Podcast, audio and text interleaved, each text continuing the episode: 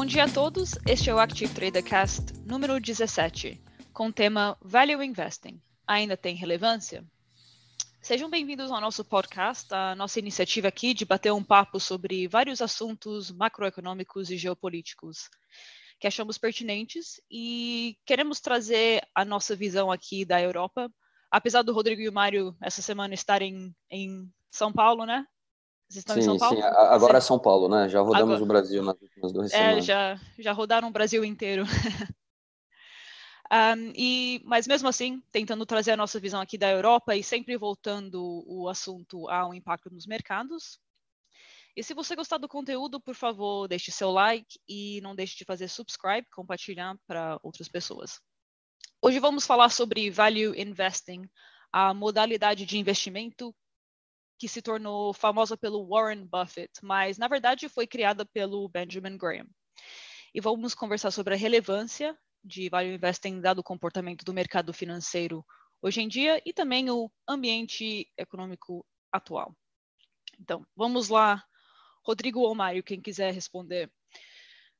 Vamos para o básico. Quais seriam os fundamentos do value investing? Bom, Sara, uh, value primeiro que eu acho o tema bem pertinente, né? Queria até agradecer a Sara que, que, que apontou para a gente esse tema até porque a gente vê que no, nos últimos anos é, né, voltou a ganhar mídia, uh, muitos canais, né, agora que a gente vive um, uma era de mídia digital, muitos canais aí falando sobre Value Investing, e a gente sabe que os preceitos do Value Investing, né, que o Benjamin Graham uh, né, trouxe ao mundo, era a ideia de você, é, de uma filosofia de investimento, tá, que, que tem como base a gente é, buscar uh, trabalhar né, na, na compra de ativos que estão trabalhando com desconto, tá? desconto em relação ao, ao que seria o, o, o preço justo né, da, da, daquele ativo financeiro, com base né, num estudo é, do, do, fundamental, né, do valor da, da, da, de uma empresa, né, se a gente está falando em ações em específico, o valor de uma empresa uh, né, somado todo o capital que ela possui. É, e a verdade é que é um preceito assim que, que tem bastante validade. A gente né, vê ao longo do, dos últimos quase 100 anos, né, desde que surgiu essa filosofia, é, momentos em que ela ganha mais destaque.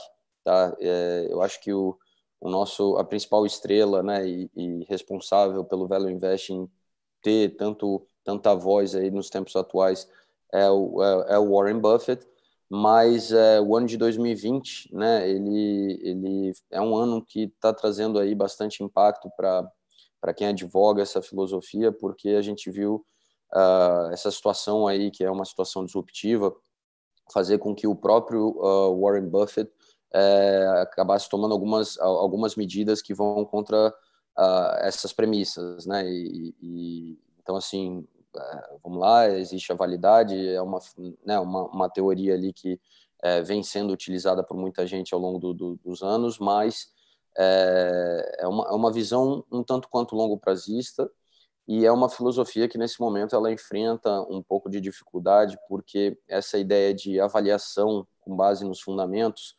é, até o século passado né, tinha bastante precisão porque é, a maioria das, das empresas, né, a, a, parte que você avaliava eram, uh, vamos lá, questão de é, capacidade de, de, física daquela empresa, né, de, de estoque, de, de, de tudo aquilo que ela possuía de capital fixo. Então, a avaliação das empresas era uma coisa muito mais direta, muito mais é, certeira, muito mais precisa. Né? Eu conseguia ter uma noção boa de, de todo o valor que aquela empresa tinha, né, é, não só do, da produção, mas de todo o capital acumulado. E mas a gente vive uma, uma, uma nova era, uma era onde a tecnologia está né, é, tá presente em praticamente todas as empresas e onde é, essas, vamos lá, a, a, parte de valor começa a vir para um lado muito menos tangível, né? Valor de marca, valor de conhecimento, né? De, de, de capacidade de desenvolvimento tecnológico, é, valor de né, talentos e criatividade, que, que são valores intangíveis, difíceis de serem mensurados. Então, é, eu acho que é isso que, que é o que a gente tem para discutir aqui hoje, é até onde o value investing, tá, que é, teve realmente aí muito é, né, muito alcance e, e, e, foi validado por muitas pessoas. Warren Buffett é um caso de sucesso né, de uma pessoa que usou essa filosofia durante muito tempo e, e conseguiu construir resultados fenomenais, é, mas até onde essa, essa filosofia ela consegue se renovar, ela consegue se adaptar à nova realidade e, e, e se manter ainda válida né, diante dessa mudança de, um, de, de valores, né? Muito, muito hoje em dia, né, do valor de uma empresa está ligado a, ao que é intangível e a avaliação do intangível é, é, é algo que ainda né, não, não é muito preciso. Uhum, verdade. Um, mas é interessante porque no último século essa essa modalidade de investir até foi colocada em questão várias vezes. Normalmente quando quando a gente chegava em algum, alguma crise, uh, por exemplo, a Guerra Mundial, ou eu não sei como dizer em português, mas o Cuban Missile Crisis. Mas, um, ah, mesmo assim, sempre conseguiu se recuperar. Só que dessa vez não conseguiu se recuperar. Acredito que foi desde a, a crise de 2008. Ainda estão questionando se, se a reputação do Value Investing vai, vai conseguir voltar a como estava antes. É, é assim, a teoria de value investing assume que a teoria da eficiência de mercado está errada. A partir do momento em que há, uma, há duas teorias que comprovadamente estão certas e que, em que as duas são mutuamente exclusivas, é, há alturas em que uma uh, tem preponderância sobre a outra. Não significa que esteja que, que investing esteja errado significa apenas que há determinadas alturas de mercado em que uma funciona e a outra não. E ultimamente temos estado numa, numa época muito difícil para, para value investing. Mesmo o Warren Buffett, que, que continua a ter sucesso, mudou um pouco o paradigma do, do value investing. O value investing, uh, a ideia do value investing é encontrar uma empresa que esteja mais barata do que aquilo que deveria estar o valor intrínseco dela é inferior ao, ao valor de mercado, o valor intrínseco dela é superior ao valor de mercado, há um mismatch do, do, do preço e compra-se a ação. No Warren Buffett deixou de querer comprar, há muito tempo que não compra ações só por estarem em desconto. Ele, ele mudou para comprar a preços sensíveis, preços, preços que façam sentido, ações de companhias excepcionais e, e, isso é um pouco diferente do conceito inicial do que era value investing. Uhum. Sim, bom, um, uma estratégia precisa se desenvolver e adaptar ao, um, ao longo dos anos, enquanto que o terreno econômico, o terreno financeiro muda, senão ela não, ela deixa de ser relevante. Porque e talvez por causa disso que a gente está discutindo a relevância dela hoje em dia. Mas há outras estratégias ou, ou meios de investir disruptivas que estão se adaptando a essas mudanças que estamos observando? Eu diria que sim, Sara. Uh, uh, na verdade, todas as escolas de investimentos estão tendo que se adaptar tá, à mudança aí da realidade. É, é, é, bom, uma coisa óbvia, né, que é, toda disrupção tecnológica ela faz com que as empresas. É, eu vou dar um exemplo, tá? A gente estava essa semana conversando com uma empresa de tecnologia. E, e é interessante porque, né, lá o, o, dono dessa empresa, ele a todo momento ele ressaltava pessoal, nós somos uma empresa, né, onde os nossos insumos são, né, o capital humano, né, a criatividade, a inteligência, a capacidade aqui de, de, de desenvolver, né, os nossos programas e melhorar os nossos serviços e toda uma rede de, de, de, de servidores né? E, então, assim, é interessante porque, lógico, eles têm também uma estrutura física, mas isso no balanço é mínimo, né? E, e é diferente da, da, da, do, do, que a gente vivia até pouco tempo atrás, onde é, no balanço das empresas, né, o, o, todo o investimento em capital, né, de coisas tangíveis era, era aquilo que que permitia você já partir de um, de um preceito de coisas muito certas, de valores que estão lá computados para desenvolver o resto da avaliação tá, do, do valor da, daquela empresa específica. Então, é, essa empresa em, particular aí, que eu, que eu uso como exemplo, a, a gente vê que é, a capacidade deles está, é, né, se for avaliar aquela empresa, é, não adianta só eu buscar avaliar o que, que eles têm de, de serviços contratados com as empresas que, que fornecem tecnologia para eles, até porque hoje em dia está tudo é, tem, tem muito conceito do né, XPTO as a service ou on demand, e, ou seja, está tudo muito personalizável.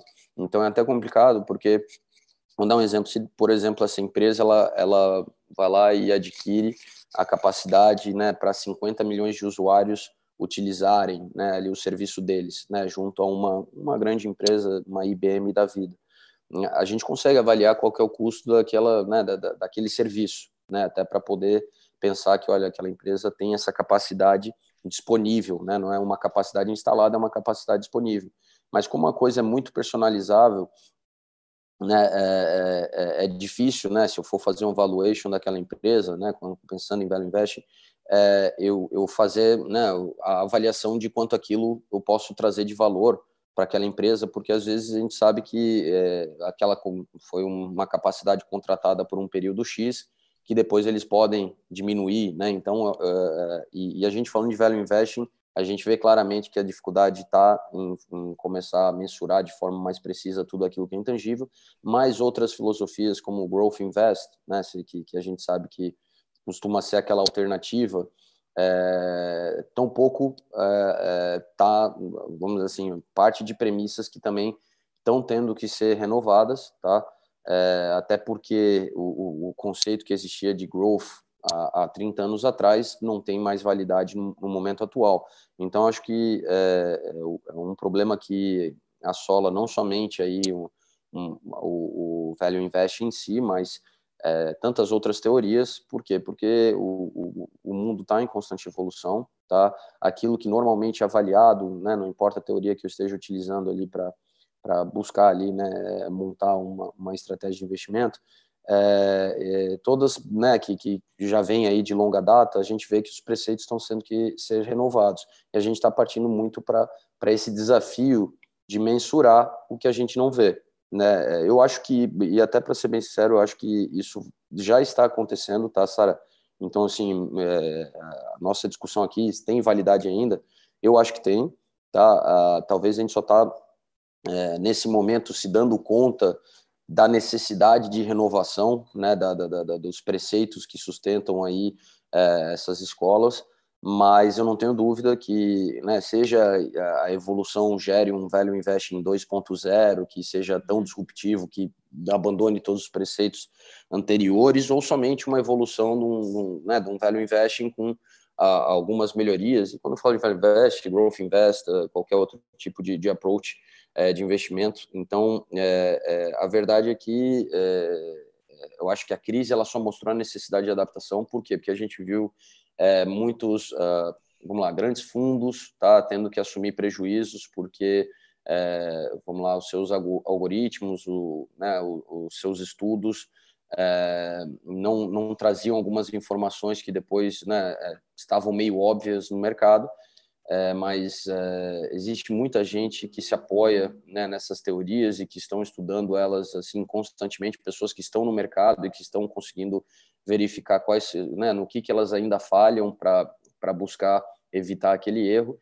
E, e provavelmente, tá, questão de, de algum tempo, a gente é, já vai já vai estar tá vivendo uma realidade onde né, aquilo que sustenta essas distintas teorias de investimento é, serão muito distintas, né, serão, vamos lá, prerrogativas muito distintas daquelas que eram utilizadas por essas mesmas teorias até 30, 40, 50 anos atrás. É, é, o, o, problema é que, como o value investing dos anos 30 do século passado se manteve né, dentro das mesmas prerrogativas, muito eficaz, tá? apesar de ter tido momentos ali que também já, já foi questionado, com eventos é, do acaso acontecendo, que não eram previstos aí por essas, né, por, vamos lá, por esses essas fórmulas, né, essas, essas estruturas aí de, de cálculo. É, agora eles tá, é um momento onde né, tudo está tendo que ser revisto. Então, eu acho que é muito mais esse choque, tá? Pô, funcionou tão bem durante 70, 80 anos, né? Bom, agora precisa de reforma. Uhum. E já deve ter se reformado de certa forma. Um, duvido que o value investing, talvez que o Warren Buffett utiliza hoje em dia, é exatamente igual uh, à estratégia que ele estudou um, do Benjamin Graham? Não, é diferente. Foi o que eu disse há pouco. Ele mudou para. Desculpa, Mário, você pode só aumentar o microfone um pouquinho? Que eu acho que tá, o som tá um pouquinho baixo da sua parte.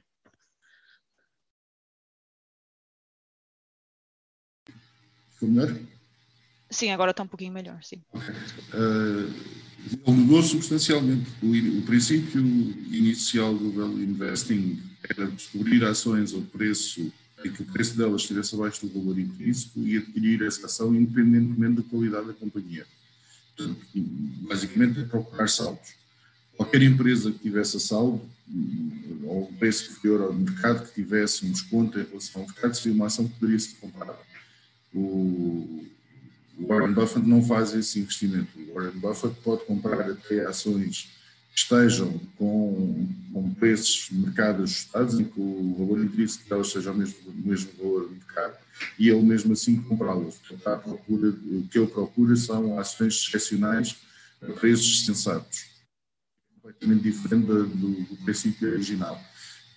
Há também que dizer que, que, o próprio value investing está completamente, constantemente a ser revisto e, e, a ser posto em causa. Uh, em, em 2000 houve um estudo, acho que da Stanford University, se não me engano, em que eles voltaram a fórmula de cálculo de, de como verificar se uma ação, se, se, o sucesso do value investing e como, como funcionaria a precificação do ativo e eles determinaram uma fórmula cálculo que, que, que, de F-score e em que só vão à procura das, das ações que tenham o maior rácio de, de, o menor rácio possível de desconto. E estas ações são as únicas que que em alguns estudos conseguem ter performance, ou seja, estão à procura dentro do value investing, estão à procura do menor denominador comum, das que têm o menor desconto possível e vários estudos, as, as ações que, que alcançam este F-score são as únicas que têm resultado em, em termos de, de value. Uhum. E um, agora, dado as, as boas notícias uh, que andamos recebendo nas últimas semanas, particularmente em relação à vacina, eu sei que a semana passada vocês uh, conversaram sobre, uh, sobre a vacina da Pfizer e o caminho de até que ponto vamos conseguir distribuir, provavelmente vai demorar ainda um tempo, mas isso já trouxe um, um certo otimismo aos mercados, particularmente para indústrias que trabalham mais com ativos tangíveis. Será que isso terá um impacto na relevância do value investing? Ou será que a gente já está em, já estamos nesse padrão de tecnologia vai dominar e a tecnologia já vai eh, já está dominando, porque de certa forma já está dominando faz faz uma década, não não é um padrão que só só assumiu os últimos meses, mas vocês acreditam que isso já traz um pouquinho mais de relevância? Olha, Sara, só que eu estou aqui mutando, desmutando. O, assim, eh, sinceramente, eu, eu, acho que as conversas elas, elas acabam meio que se repetindo ao longo do tempo né? E, e, e eu acho que a gente só está num, num, momento onde a situação atual da pandemia faz a gente querer repensar, uh, né? Os, vamos lá, as bases daquilo que a gente utiliza para para precificar os mercados, né? No, dia a dia, eu, eu, eu acho que é, sinceramente, a, é, a gente está tendo que se adaptar a essa nova realidade, né? Tanto se fala disso ao longo desse ano. E estava até vendo notícias aqui em relação à questão da vacina, né? Chegou aqui, parece que no dia de hoje, umas 250 mil doses, ou 120 mil doses, acho, na verdade, da, da vacina da, do Coronavac, né? Que é a vacina chinesa. Uh, assim, a, a verdade, eu, eu, acho que a gente falou muito do o Mário, né? Destacou isso semana passada. É, tá todo mundo querendo boas notícias, tá? E eu acho que o mercado ele tá um pouco viciado né, nesse sentido tá? Toda notícia que pode ter um, um, um, não, um viés positivo, é, parece que o mercado se agarra a ela e, uhum. e tenta né, se justificar uh, que, que, que, que, bom, que o, a solução está próxima, que é, né, a avaliação atual aí de ativos que se encontra esticada em diferentes classes de ativos, em diferentes postos pelo mundo, é, realmente tem sustentação. É, é, é, no entanto, um, né, como hoje falava ali no noticiário, é, o desafio logístico é, é, é, uma coisa que não pode ser negligenciada, mas né, se está no noticiário, a gente fica com aquela ideia de que não está sendo levado em consideração.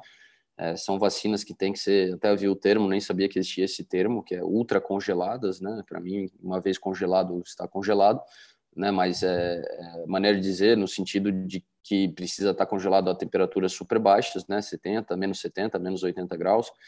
E, e, e como você faz uma vacina assim chegar é, né, para quem precisa. Óbvio que nos grandes centros, pessoas com grande poder aquisitivo, né, facilmente terão acesso, né, pois uh, o desafio logístico é menor para você fazer essa vacina chegar em lugares que possuem estrutura para isso, mas é, a gente né, consegue avaliar que a maioria dos, dos focos estão em, em, lugares mais remotos, né, bom, também nos grandes centros, mas existem focos da, da pandemia ainda em lugares remotos e, e, e provavelmente isso ficaria para um, um segundo momento. No entanto, uh, uh, até eu acho que o momento atual é um momento que permite a gente falar, né, já que estamos falando de value investing, growth e, e outras filosofias de investimento, é, é, é, um momento que, diante da indecisão, a gente vê os agentes tomando, né, é, vamos lá, atitudes até tanto, tanto quanto antagônicas entre si, é, a, o mercado continua numa precificação que para muitos pode né, não, não, ter sustentação nesse momento atual nos fundamentos econômicos. É, são esses desvios aí, né, do, do, vamos lá, do fato do mercado não ser eficiente, né, não, não ter capacidade de precificar assim tão bem, é, que traz aí margem para, né, principalmente o pessoal do velho investing buscar ativos que possam estar aí sendo oferecidos com desconto, né, para querer rentabilizar em cima aí da, da recuperação de valor desses ativos. E, e, e bom, eu acho que tudo isso para dizer que é, eu acho que a gente não tem que, é, eu acho que a gente tem que filtrar cada vez mais os mercados, cada vez mais as informações. A gente está vivendo uma era onde a gente está inundado por, por dados, é, dados em excesso, né, como qualquer coisa em excesso, é, é algo nocivo, é algo que, que congela, tá? Pô, eu começo a avaliar toda notícia que chega até a minha pessoa. Se eu, se eu, se eu não tiver já feito um filtro daquilo que eu, que eu, que eu acho que é importante para mim, ou que, que eu dou mais validade, é, eu, eu, né, a tendência é eu não conseguir tomar uma decisão, porque é, hoje em dia eu sou inundado por visões distintas, né, e muitas delas completamente opostas e, e, então assim eu acho que, que, que seja value investing seja filosofia de investimento né que eu, que eu queira me basear o mundo atual ele exige que eu que eu tenha um bom filtro de informação para que, que, que eu seja ágil né em construir ali minha, minhas né, vamos lá meus minhas fórmulas eh, que, que eu seja ágil em construir trazer os inputs que vão trazer essa avaliação é, e uma ideia de precificação para eu tomar uma decisão. Tá? O problema é que é, um, um, ano como o atual, Sara, né, onde a gente teve um pico de volatilidade, vive até os momentos normais, já são momentos onde o VIX está trabalhando já num nível mais alto que o normal, é, é muita gente está sem, sem, sem, sem, sem conseguir é, tomar uma decisão, porque mesmo aí, né, tentando fazer tudo isso que eu falei, filtrar informação, buscar renovar aí o, o, as prerrogativas aí da, da, da, estrutura de avaliação de preço, é, a gente chega num, né, numa situação de que, pô, peraí, eu, eu até consegui chegar aqui numa precificação final, mas tudo pode mudar. Por quê? Porque uh, o, mundo ele está muito passível nesse momento de uma notícia impactante, né? E a gente viu, tu mesmo citou que o velho investing ele, né, ele ao longo do tempo é, né, os momentos onde ele foi colocado em, em dúvida foi quando, né, diante de uma situação atípica, é, né, houveram prejuízos de pessoas que tinham prerrogativas de velho investing, é, porque não, não conseguiam né, é, imaginar o impacto de, uma, de, uma, de um fato aleatório em cima das empresas né, que, que eles vinham cobrindo ou investindo. Então, eu acho que tanto faz aí a, a filosofia de investimento que a gente está buscando se basear nesse momento. O fator aí do inesperado é um fator que é, ainda coíbe muita gente de tomar uma decisão e, e, de agir com mais intensidade no mercado. Então, eu, eu acho até que, que, que, muito daquilo que a gente vê no mercado nesse momento é a falta, é, é, vamos lá, são os agentes que estão tomando, né, são obrigados a tomar decisão no dia a dia, né, que são obrigados a fazer investimentos e desinvestimentos, é, por razões, N razões que não são somente a razão aí de buscar valorização é, dos papéis, é, é, que estão movendo os mercados, porque muita gente que quer investir com uma visão de mais longo prazo está simplesmente fora do mercado nesse momento. Né? A gente pega um exemplo assim, a quantidade de caixa que um Berkshire Hathaway tem nesse momento, uma quantidade de caixa que a própria Apple como empresa possui nesse momento, né? são, são centenas de bilhões e, e, pô, a gente poderia estar pensando, usando ali os preceitos de value investing, caramba, Warren Buffett devia estar indo às compras, né? Tem muita coisa com desconto nesse momento, correto? Por que, que ele não foi às compras, né? Ele fez algumas decisões de investimento logo no início da pandemia, né? Se desfez das companhias aéreas que ele tinha bastante em carteira, uh, entrou em, em, em setores que normalmente a gente não esperaria o Warren Buffett entrar, mas ele ainda está sentado em, eu acho que 130 bilhões de caixa né? E, e, lógico, daí parte desse, desse capital acaba fazendo recompra de ações, né? Para não manter totalmente parado. Mas numa situação como a atual, onde né, o, o termo do mercado, cash is king, né? Ou seja, manter dinheiro parado é, é uma, é uma boa decisão de investimento, o que é, é altamente contraditório. É, significa que muitos agentes não estão é, é, se sentindo confortáveis e essa ausência desses investidores no mercado nesse momento faz com que o mercado ele se mova muito mais pelos agentes especulativos e, e, e agentes que têm outros interesses que não só da busca de valorização do, do, do, né, do preço de, de, desses ativos financeiros. Então, por isso, eu acho que o momento atual o problema é, é, é principalmente esse, tá? Muita gente se resguardando e esperando aí mais informações para poder tomar uma, uma decisão de investimento. Não importa a escola que ele siga, tá? O fator aleatório ainda está muito presente, aí, que é o fator risco. E na dúvida, né, melhor ficar no aguardo, esperar e, e manter o dinheiro em caixa. Uhum. Maria, o que, que você acha? O Rodrigo fez uns pontos bem interessantes em relação o, o mercado o mercado está à procura de, de histórias positivas para continuar uh, esse crescimento, apesar de não apesar de não combinar muito bem com, com o tempo atual em que vivemos. Você acredita que uh, essa boa, as boas notícias que andamos recebendo nas últimas semanas talvez vai trazer mais relevância ao value investing? O mercado vive de storytelling. Quando a gente está contente e há, e há procura de quando está toda a gente deprimida e acha que o mundo vai acabar, as coisas correm de forma menos agradável e é quando, quando entramos em bear markets. E esta altura não é diferente daquilo que temos assistido de forma geral nos últimos tempos. O Rodrigo disse é absolutamente certo.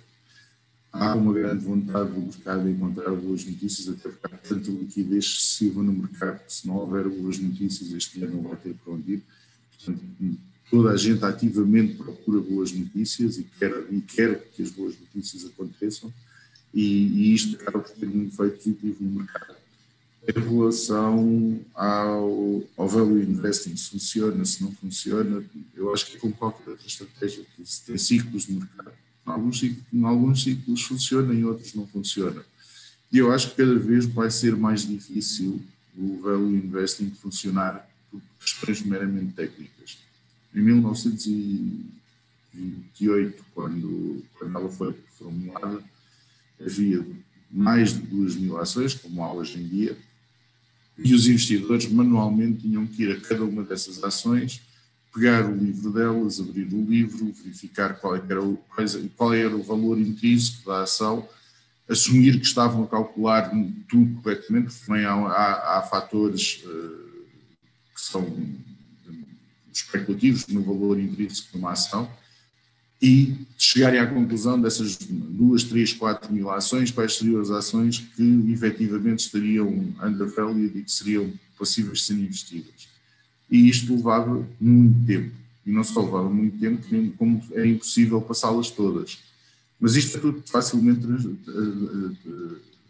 traduzido a expressões matemáticas. E tudo que é facilmente traduzido a expressões matemáticas hoje em dia é facilmente traduzido para um algoritmo que automaticamente corre as 3 mil ações em menos de 5 segundos e verifica todos os cálculos e verifica quais é que estão under, undervalued e faz a compra delas. Portanto, a perspectiva de, de, um investidor sentado atrás de uma mesa de, de, de e, de um, computador e de, procurar quais é que são as ações que efetivamente estão undervalued, para mim é cada vez mais difícil, porque cada vez mais as máquinas fazem isto de forma automatizada, encontram essas ações, compram-nas, elas quando são compradas, e sobretudo não é só uma pessoa que estes algoritmos são vários, quando elas são compradas o preço delas sobe e elas rapidamente deixam de estar com undervalued e, e passam a estar com o preço delas acertado pelo mercado, o que vai levar a que a teoria do, de, dos mercados eficientes funcione.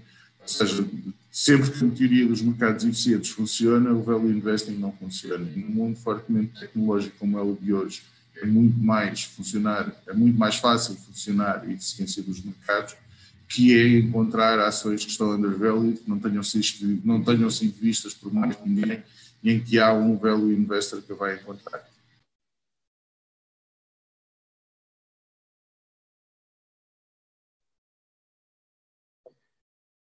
Bom, Sara, acho que até só justificando aqui, pessoal, tá? Um, a gente vai, vai ver aqui, mas acho que a placa de som do, do Mário aqui não está da, das uhum. melhores uhum. aí. Na última semana a gente já tinha tido problema, achava que era o fone, mas acho que é, o, é, é do PC dele mesmo. O... Faz parte, vocês estão mudando de ambiente constantemente, tem que se é, não, assim, tem que se adaptar bom... a uma realidade diferente cada, cada semana. verdade, verdade.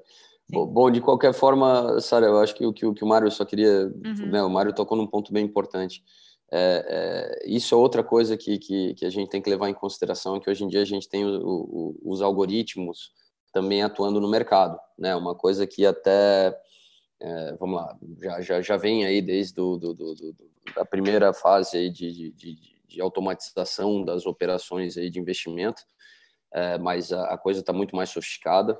Tá? A gente vê que é, até o, é incrível assim como a tecnologia nos mercados financeiros, é, apesar dos primeiros computadores já terem entrado no, nas finanças aí há mais de 50 anos, mas são os últimos 20 anos que a gente viu esse isso se acelerar. Tá? até 20 anos atrás você ainda tinha que fazer uma ligação é, para mandar uma ordem para o mercado e hoje em dia você tem tudo isso a partir do seu celular. Mas mais até do que essa parte de front-end, daquilo que que a gente visualiza, eu acho que é o back-end, aquilo que muitas pessoas nem fazem ideia de que existe, tá? É, a gente sabe, sempre volta muito a falar do livro Flash Boys, porque foi um livro que, que chamou muita atenção para isso, né? A participação dos algoritmos, dos quants é, no mercado financeiro.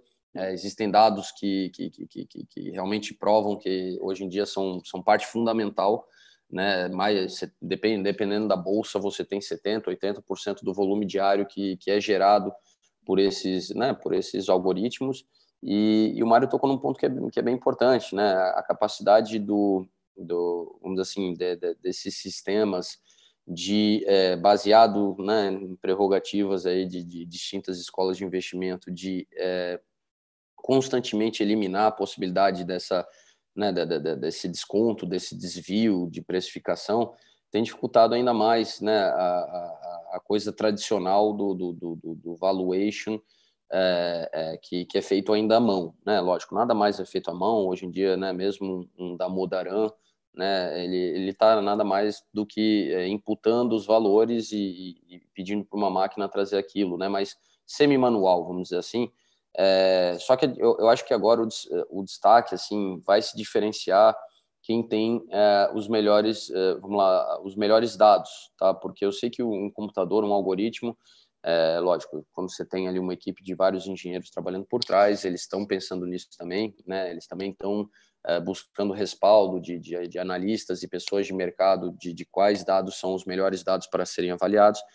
Mas é, usando o próprio exemplo do Damodaran, né? A, a, gente sabe que ele que é um cara que, que estuda isso de forma teórica e científica é, é, ele né, tem, tem um edge em relação aí, provavelmente, a grande parte do mercado, porque é, é, né, ele está constantemente testando aí é, a eficácia dos seus modelos e, e, é um cara que tem uma visão é, diferenciada em relação ao que funciona, o que não funciona e que, e, e, e que prerrogativas né, devem de ser de fato consideradas para girar um modelo e, buscar ali uma decisão final de preço mas uh, a gente vive esse mundo dos quants, ainda bem que o Mário indicou isso, né? A gente não tinha comentado ainda, é, e a gente não pode ignorar que é, né, eles tornam ainda mais difícil essa, né, essa visão romântica que, que existe de, de, de encontrar uma ação com, com, realmente bastante desconto e que ninguém esteja vendo e deu ser né, um dos primeiros a ir lá né, buscar ganhar dinheiro com, com, com, aquele potencial de crescimento, de valorização que existe é, numa ação em específico. Então, uh, e, e, outra coisa também, né, que eu acho que, que faz parte dessa nossa discussão, é, a gente tem que ter em, levar em conta que é, é, diferentes escolas aí de, de, de, análise ou de investimento possuem é, um, uma visão de, de, prazo distinta, né? O especulador é um cara que está querendo corrigir os ruídos do, né, buscar surfar os ruídos do mercado no curto prazo. É, o velho investing é um cara que está né, tá buscando empresas com, com, desconto em relação ao seu verdadeiro valor, mas que sabem que para essa empresa recuperar esse valor, né, aquele ativo buscar aquele valor, existe um, um prazo, que pode ser um prazo até assim que, que leve a longo prazo. Né, o growth é o cara que, que acredita em empresas que ainda são incipientes e, e que têm um alto potencial de valorização devido a, a um crescimento acelerado que elas podem enfrentar, que também, mais uma vez, é uma coisa que pode ser curto, médio prazista, mas em alguns casos pode ser também do longo prazo. Então, a, a, é interessante porque no final a gente remonta a, aquilo que eu acho que é a maior dificuldade né, de, de quem investe né, e de quem busca ganhar com a movimentação do preço de ativos, que é a questão do time, tá? Porque todas essas teorias, né, podem te dar modelos que são modelos muito corretos, mas é, existe o fator aleatório que a gente discutiu, mas existe também o fator de é, nem sempre, né, por mais que você esteja com um modelo aí com, com que, que, tenha né, muita precisão, você vai conseguir acertar no time. Né? Às vezes você é, pode ter tudo certo, pode ter tido um estudo muito muito né, sólido e, e, e, no fim até aquela decisão de investimento desde o início ter se mostrado certa, mas uh, algum, alguma situação particular do, de curto prazo fazer você chegar a ter prejuízo ou ser estopado antes da hora por uma questão de timing, né? Então tem esse outro uhum. elemento aí que, que, é uma coisa que a gente não pode esquecer e que é o que diferencia também é, muitas vezes, né, quem tem um bom resultado de quem tem um resultado mediano. Uhum.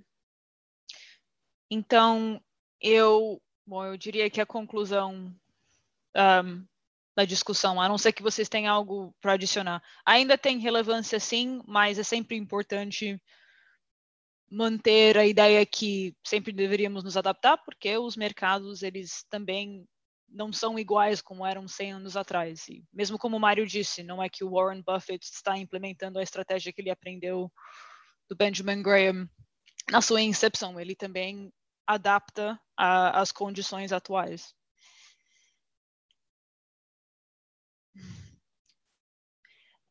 Uh, o... Nada a acrescentar em relação ao que, ao que disseste. Acho que, acho que recordaste todos os termos essenciais e não há mais nada a acrescentar. Ok. Uh, vamos é... para a sessão de. Ah, desculpa, Rodrigo. Não, não, não. não. Ah, okay. Vamos para a sessão de análise aí. Pode, vamos para a sessão de análise, então. Eu, eu, tá, tá. Uhum. Deixa eu só. Eu partilho a minha. minha... Tá. E eu falo, tá bom, vai lá, abre aí que a gente chama. Bom, eu, uh, eu fiz o poll, um, ah, não fiquei tão surpreendida com o resultado, que as pessoas que participaram queriam ver o ativo da Tesla. Legal. deixa, eu só tirar aqui da, da frente da minha tela. Não podíamos fazer essa, esse podcast sem falar da Tesla, né? Então... não, é, é, que, é, é que é, é, bastante simbólico e emblemático a entrada da Tesla no S&P 500, uhum. né? É, é o S&P 500, para bom, a maioria das pessoas sabe, mas é esse índice que busca fazer o tracking do desempenho dessa carteira com as, com as 500, né, com as 500 maiores capitalizações, empresas com as 500 maiores capitalizações dentro né, do mercado de bolsa norte-americano. É, a gente sabe que a Tesla é, a Tesla é um bom exemplo de growth investing, né? se a gente for olhar aqui para o gráfico deles. Lógico, ninguém. É muito fácil olhar para trás e falar agora: olha que incrível, né, cara? Né, eu já sabia, né? A história do eu já sabia. É, bom, pessoal, se a gente for fazer aqui uma análise, é, chega a ser até chocante. A gente estava até o ano passado, tá? Em 2019, quem, quem se lembra, uh, o coitado do, do Musk estava sendo atacado Tá? Por quê? Porque é, alguns targets né, a Tesla não conseguiu alcançar naquela época tá? de, de produção, de, de, de, de, de inovação, né? de trazer novos modelos aí para produção em massa. Né, mas é, é, eu lembro até que o, o, foi quando o Musk ali tomou até uma chamada de atenção da, da, da Securities Commission, porque ele estava brabo no seu Twitter ali, né, brigando com quem estava shortando a Tesla e provocando e, e, tudo mais. Mas a verdade qual que é, né? Ele sempre confiou bastante no projeto dele, né? Isso é inegável que ele é um cara que, que sabia muito. Bom, ele sabia o que, que estava acontecendo e, e, e, eu acho que estava confiante na capacidade de entrega ali, né? De resultados da empresa dele. Mas a gente vê que até novembro do ano passado, tá? A gente vê ali o valor da, das ações da Tesla abaixo de, de 100 dólares, né? Na verdade, até abaixo dos 80 dólares. É, e, e, sendo que ali né, a gente vê essa, essa, essa aceleração né, da, da, valorização das ações da Tesla, por quê? Porque foi um momento onde, de passar a ser questionado, ele passou a surpreender o mercado. Tá? É, teve a questão da Gigafactory em Xangai, tá? o cara construiu uma Gigafactory em, em seis meses, né? É, foi, foram seis meses, mano? Eu, até foi menos do que seis meses, né? Ele falou que ser, iriam ser seis meses e ele entregou três ou quatro meses, né? Então, assim, ele, ele entregou uma, uma, uma, né, uma, uma gigafactory, que é como ele chama ali as plantas de produção da Tesla, na, na, em Xangai, né, para começar uma produção na China, que é um mercado muito importante para a Tesla, né? Lógico, dentro de acordos de parceria com o governo chinês, né? Uma coisa até bastante é, bom. Não vamos entrar no, no, no fim, na, no contexto político em si, mas bastante surpreendente aí que, né? Uma empresa disruptiva de tecnologia norte-americana tem que ter buscado apoio chinês aí para para né, mostrar ao mercado que, que, que, é capaz aí de, de, de dar conta do, do crescimento que eles sempre indicaram ao mercado. É, em paralelo, né, anunciou ali a construção de uma Gigafactory é, na, na Europa, né, nos arredores de Berlim, né, que também trouxe muita surpresa, né, ele, ele, ele atacando, né, um, um, um mercado, né, um, país, né, que, que, é um país que, que tem reconhecimento global aí por, pela sua indústria automobilística, né, é, lógico, uh, ainda muito dependente aí do, dos modelos baseados aí em, em hidrocarburantes, é, e ele começou a bater os targets né, de produção e, e de resultados, tá? Porque, é, bom, primeiro que ainda fim do ano passado a gente vivia um momento de, de, vamos lá, de uma certa euforia global, não existia Covid, né? Então não é à toa que a gente vê que ele, ele tem uma aceleração, né? As ações da Tesla valorizaram muito até o, o fim de janeiro, até meio de fevereiro, né? Depois a gente vê um recuo, que é um recuo que obviamente está ligado a, ao início da pandemia, a declaração da pandemia e a, e a piora dessa situação, né? É, então é, a gente sabe que o movimento do mês de março é um movimento risk-off, tá? Um movimento que estava falando no Active Responde outro dia, quando o mercado ele não quer saber de tomar risco, pelo contrário, ele quer se livrar do risco.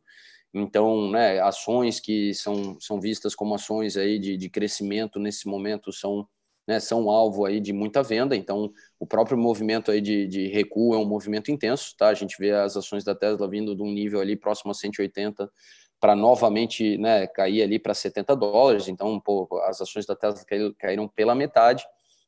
Quem acreditava na Tesla viu esse desconto e quem entrou ali né, no fim de março, começo de abril, hoje em dia, com certeza, né, tá com uma rentabilidade aí no ano maravilhosa, né? Porque a gente vê as ações então vindo daquele patamar ali de 50, 60 dólares para o atual patamar de 486 dólares, né? É óbvio que a capitalização da companhia com uma valorização dessa explodiu, né? Apareceu no radar ali, né? Já já já se tornou grande o suficiente para para se juntar à lista né, das 500 maiores capitalizações do mercado norte-americano. E, e, e, bom, né, é, é, é lógico, é, é, muito fácil hoje em dia, né, falar que, olha, que incrível, né, a história de sucesso aí da Tesla, mas a, a, a gente vê que muito desse driver, dessa valorização recente, mais do que aquilo que o mercado já vinha finalmente precificando, dos targets serem batidos e da empresa mostrar um caminho de, de crescimento uh, sustentável da sua produção e da, né, da venda dos seus carros, dos seus carros está agora no, no né, para mim está no fator tecnologia, no fator disrupção, no fator de ser uma empresa que está muito bem posicionada para dominar, né, o mercado automobilístico global, uh, diante aí, né, do, do, da sua capacidade de inovação e, e de ser uma pioneira na questão dos carros elétricos, né? Hoje em dia, todas as grandes fabricantes de automóveis no mundo já estão desenvolvendo, eh, vamos lá, o, a, a, produção de carros elétricos, mas a, a, gente sabe que a Tesla ainda tem um edge, né? Ainda né, tem a melhor tecnologia, ainda está um passo à frente na, na questão aí de, de, de, eficiência energética das baterias, né? E, e eu, eu, até brinco com o Mário aqui que, o, que, o, que, que é, o personagem do, do, do, do próprio Musk né? O que acaba sendo às vezes é, prejudicial, como já foi no passado, ano passado, né? Ele, ele realmente brigando em público ali com, com o pessoal que estava shortando Tesla, né? Causou mais prejuízo do que é, agregou valor ali, né? Em termos para os seus acionistas, né? Porque gerou uma pressão aí de, de venda muito grande mas nesse momento, né, é, essa personalidade dele, pelo contrário, né, tem, tem feito mais e mais pessoas entrarem né, é, na, na, Tesla com uma visão de que, olha, esse cara ele é capaz de, de entregar aquilo que ele fala. Uhum. Então, né, é, é, a, é, a, perspectiva de que, cara, eles estão muito bem posicionados para continuar crescendo e continuar sendo aí o principal player dentro do mercado automobilístico global, né, de, de, de carros elétricos, né, e, e é, só espero que o Musk ele não continue no seu Twitter, uh, né, enlouquecendo muito, porque é, assim como né, os mercados podem ver, né, vem é, nessa figura dele aí, é, a, nesse momento avalia como positivo, porque ele bateu targets e entregou aquilo que ele falava, ele pode voltar a fazer comentários que podem prejudicar novamente aí a, precificação das ações. É, então, talvez ele, ele só precise um pouco de moderação e, e continuar focado aí na entrega de resultados, porque é, é, impressionante essa valorização e só que diferente de outras valorizações que a gente viu no período né, da pandemia, eu acredito que não, não existe tanto, né, muito exagero nessa da Tesla, tá? Eu acho que na verdade só reflete aí que é uma empresa que tem sido capaz de entregar aquilo que ela tem colocado como como targets e que ainda continua um passo à frente, né, em termos de desenvolvimento de tecnologia é, né, da, dessa parte aí de motores elétricos. Uhum. Só, só para acrescentar uma coisa, o, o Elon Musk tem uma babá de Twitter nomeada que ele teve que contratar para ligar para o tribunal, portanto pode ser coisa no controle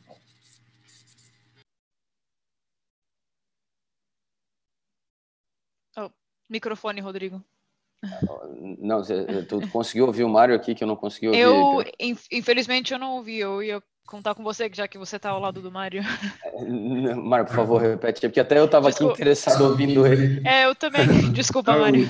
Quando, quando, quando foi nomeado, quando ele teve o, o tweet em que ele disse que, que as ações de, de Tesla iam chegar a 4, se chegasse a 420, ele tinha um investidor para entrar uh, foi nomeado pelo tribunal uma babá para tomar conta do que ele escrevia no Twitter. Portanto, pode ser que,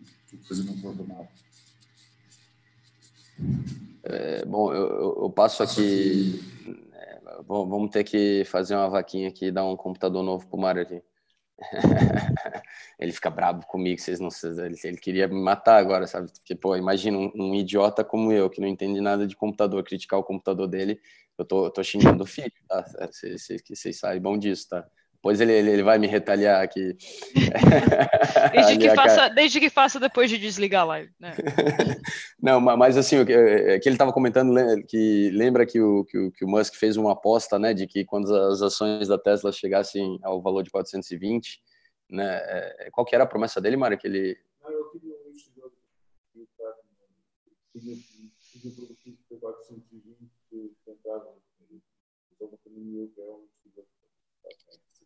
ah, tá. Ah, tá. não, não, verdade, verdade, verdade. Tá, não, basicamente, o, o, bom, o Mário tem uma memória muito boa. Ele falou que quando te, te chegasse a 420, né, foi uma época que ele estava discutindo de fechar o capital, né, que ele estava tão puto com o pessoal shortando, e ele falou, não, não se preocupa, chegando a 420 eu, eu fecho esse negócio aqui e volta a ser todo meu.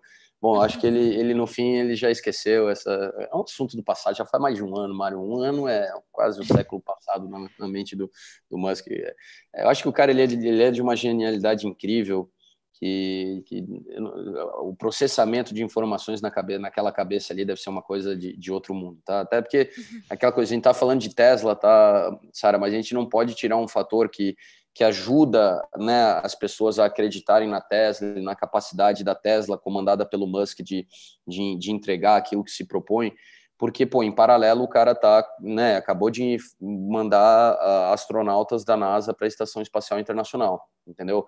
Então, assim, quando a gente vê que a NASA conta com ele para mandar astronauta para o espaço, né, eu sei que é uma empresa distinta, que não tem nada a ver com a Tesla, né, mas, pô, é o Musk que está por trás, e, né, enquanto o Musk uhum. existir, né, ele vai estar tá transferindo informação de um lado para o outro. Assim, só que ao mesmo tempo a gente chega num ponto muito importante, né, como foi na época da Apple, e a Apple conseguiu sobreviver, né, mas a Tesla ela sobrevive sem o Musk. Se o Musk amanhã tropeçar e morrer, eu, eu acho que eu acho que o pessoal não está precificando isso nesse gráfico, né, Mário? que essa é uma empresa de, de, de né, um one man show, né, assim, todo respeito aos 500 mil engenheiros que trabalham lá, mas mas sem essa personalidade por trás, essa cabeça hum. né, inovadora, não sei se isso aqui vale 486 dólares por ação. Bom, eu, eu, eu acho que é uma questão interessante que você menciona isso. Ele já foi uma pessoa polêmica, mas eu acho que ele, por ser um caráter excêntrico, isso faz parte meio que do branding da Tesla. Então, eu não sei, não, eu não sei por trás na empresa dele quantas pessoas estão trabalhando, quem quem fornece as ideias do, do, que a gente do que a gente percebe e tudo vem do Musk, mas eu, era meio que como a Apple, porque a gente a gente identificava o Steve Jobs com a Apple, ele era vamos dizer o rosto, ele fazia parte da marca uh, da Apple. Daí quando ele faleceu, todo mundo um... é, no, no, caso da Apple, eles, eles tiveram ainda uh, tempo para preparar o mercado para isso, porque, né, infelizmente, Steve Jobs estava bem doente e estava se tornando óbvio que talvez ele não conseguiria superar a sua doença. Então, a Apple ainda teve tempo para fazer essa manobra de trazer o Tim Cook e, e, vender um pouco a personalidade do Tim Cook como uma pessoa tão capaz quanto o Steve Jobs era de, de manter a, a, Apple aí nessa trajetória de, de, de crescimento, de inovação. É, mas o problema é que, bom, primeiro o Musk, né, tá aí muito bem de saúde e ainda numa idade, né, é, ele ainda é jovem, é, então, sim, é um fator, é, foi, aquilo que a gente estava falando aqui, né, o fator acaso, tá, porque, né, lógico, ele vira óbito aqui seria um pouco uma tragédia, né, é, mas é algo que pode acontecer, então, é, espero aí que todo mundo que, que esteja avaliando aí, não importa o modelo, a precificação da Tesla, leve em consideração esse evento de risco aí, né, do, do, do infelizmente, de uma situação como essa, que, que, que geraria muita desconfiança, né, de, de, de na capacidade de, de sustentação da empresa. E o Musk, com a personalidade que ele tem, ele não me parece ser um cara muito preocupado com governança corporativa, né, Mário? Eu acho que ele não é um cara que ele está pensando em montar um board, delegar poder, né? Eu duvido que eu conheça a palavra de lugar poder. Bom, uh, vamos dar uma olhada no, é, no S&P. Eu acho que ah. sempre vale a pena dar uma olhada quando... Porque Sim, como a Tesla entrou no S&P, deve ter tido um impacto também. Sim, com certeza. Deixa eu só uh, aumentar aqui a tela para mim. Bom, nossa, o S&P eu acho que é, isso aqui está no diário, né? É, bom, a gente vem avaliando já ao longo do tempo e já, já fizemos aí uma leitura assim, né, bem, bem realista do, do, do que, que, tem sido a movimentação desse índice. É, é, lógico, diferente do da Tesla, a gente vê que depois do impacto ali do, do início da pandemia, né, ele recuperou aí as máximas, mas tão pouco aí, né, de uma forma tão Uh, né, não, não, houve aqui é, multiplicação né, do, do, do, do, vamos lá, da precificação desse índice, mas é, ele voltou a trabalhar aí com as máximas. É, a gente vê que, no entanto, essas máximas não, não são né, de fato sólidas, né? Basta olhar os últimos dois meses, tá certo que a gente tinha uma eleição americana acontecendo, mas claramente a gente vê ali um W no, no, no gráfico, tá? Olhando aí para os últimos dois meses. É, sinceramente, eu, eu, acho que a gente se encontra naquela situação, Sara, onde está é, é, tá atuando no mercado quem precisa atuar, né? Então a gente tem constantemente os especuladores é, trabalhando né, no dia a dia, buscando aí ganhar dinheiro em cima da, da, dos ruídos do mercado. É, mas eu acho que é, é a razão disso tá da maneira que está é, é, muito pela falta né, da, de participação de muitos agentes, tá? Que estão de fora, estão observando, estão esperando uma melhoria das condições aí né, de, do, do, panorama econômico global para voltarem a tomar decisão e participar do mercado ativamente. Então, eu acho que tem muita gente que, que, que não está tá, que tá de fora, que seriam pessoas que poderiam estar tanto comprando quanto shortando o índice. Tá? Então, assim, a minha visão né, é que é, é, é, por isso a gente vê o índice ainda esticado. Né, é, é qualquer momento em que é, a perspectiva de, de crescimento econômico aí global e, da, da, e, dos Estados Unidos são colocadas em questão, a gente vê que o mercado reage rapidamente, mas depois, né, é, por enquanto, os compradores continuam né, é, é, dominando aí essa disputa e, e não estão, né, toda vez que, que o mercado tenta corrigir, eles voltam a, a, a valorizar. Para os especuladores, isso é um gráfico maravilhoso, tá? porque a gente vê que nos últimos três meses houveram aí né, movimentos é, né, de, de, de, muitos pontos né, que, que, que permitem para os especuladores aí se posicionarem e realizarem boas operações, mas para quem tem uma visão de longo prazo, eu acho que ainda é, é, é precipitado nesse momento querer traçar cenários e o S&P, na minha visão, está tá, tá flutuando em função né, da, da, tanto da questão da pandemia, da solução da pandemia, quanto daquilo que vai ser o relacionamento né, do, do novo governo norte-americano, políticas externas e políticas internas, uh, porque assim, né, o momento atual, o, o S&P precifica que, ok, não, tudo voltará à normalidade, né, não é à toa que a gente continua com o índice nesse nível, que é um índice que a gente contava até fim do ano passado, né, se vocês olharem, na, na, na verdade, até acima do que fechou o ano passado, lembrando que quando a gente fechou o ano de 2019, as perspectivas para 2020 eram muito mais positivas do que o que veio a acontecer. Né? Então, é, é, eu acho que estão muito uh, contando com o, o, fator de que toda essa, esse, é, essa facilidade que foi criada para a economia, né, seja o excesso de liquidez aí que os, os as autoridades monetárias né, é, trouxeram para o mercado, como né, os, os, pacotes fiscais trilionários, é, estão é, contando com a expectativa de que, pô, passado aí o pior da crise, a coisa ela vai vir com muita força, né, na, na tal da recuperação em V, apesar de que eu, né, até seguindo o gráfico do, do S&P, eu acho que no fim a gente vai viver um grande W, né, e, e até essa segunda perna, é lógico, aqui esse W do S&P, pessoal, não tem nada a ver com o W que eu me refiro, aqui é uma situação mais recente e momentânea, mas é, é para mim seria um W mais, mais global, né? Então, assim, aquela perna que a gente viu ali no mês de março, tá? Eu acho que agora essa segunda perna, essa mesmo, eu acho que agora a gente tende a ver uma próxima perna de correção, tá? Em vez de simplesmente ver a continuidade de valorização, mas isso é a minha visão, tá? Posso total, estar totalmente equivocado, né? No ano que vem, daqui a três meses, a gente pode ver essa, o S&P só ir continuar para cima, né? Sem olhar para baixo, mas é, é, na minha opinião, acho que a gente está no olho do furacão, a gente está vivendo uma calmaria momentânea, sim, né? apesar de que não dá para dizer que é uma calmaria, porque o número de casos está aumentando na Europa, né? 2 milhões de, de infectados aí no, nas duas últimas semanas, é, Estados Unidos com números diários aí de, de, de contágio também alarmantes, e, e, bom, né, daí a gente volta para a discussão da semana passada, tá? Não vai ser uma vacina que vai resolver isso, tá? Lógico, a gente se anima, a gente fica muito motivado de ver, né, diferentes esforços de vacina aí trazendo resultados com uma eficácia de mais de 90%, mas é, né, entre a vacina ser descoberta e, e, a, e a população global ser imunizada, a gente tem um tempo, tem um, né, tem, tem um gap e, e, e, até lá, né, a realidade é que a economia ela vai sofrer. Tá? A gente já viu aí as escolas em Nova York serem fechadas novamente, vários estados norte-americanos que estão adotando medidas de, de, restrição. Tá? A Califórnia proibiu restaurantes, então é, o impacto na economia vai se fazer sentir. E, e, daí a gente volta àquela coisa de mercado, né? Que todo mundo só quer saber segundo pacote fiscal, segundo pacote fiscal. Pô, pessoal, não tá tão simples assim, tá? O, o Trump não tá querendo entregar a chave da Casa Branca, o Biden está tendo que preparar a transição sem ter acesso a dados nenhum, né?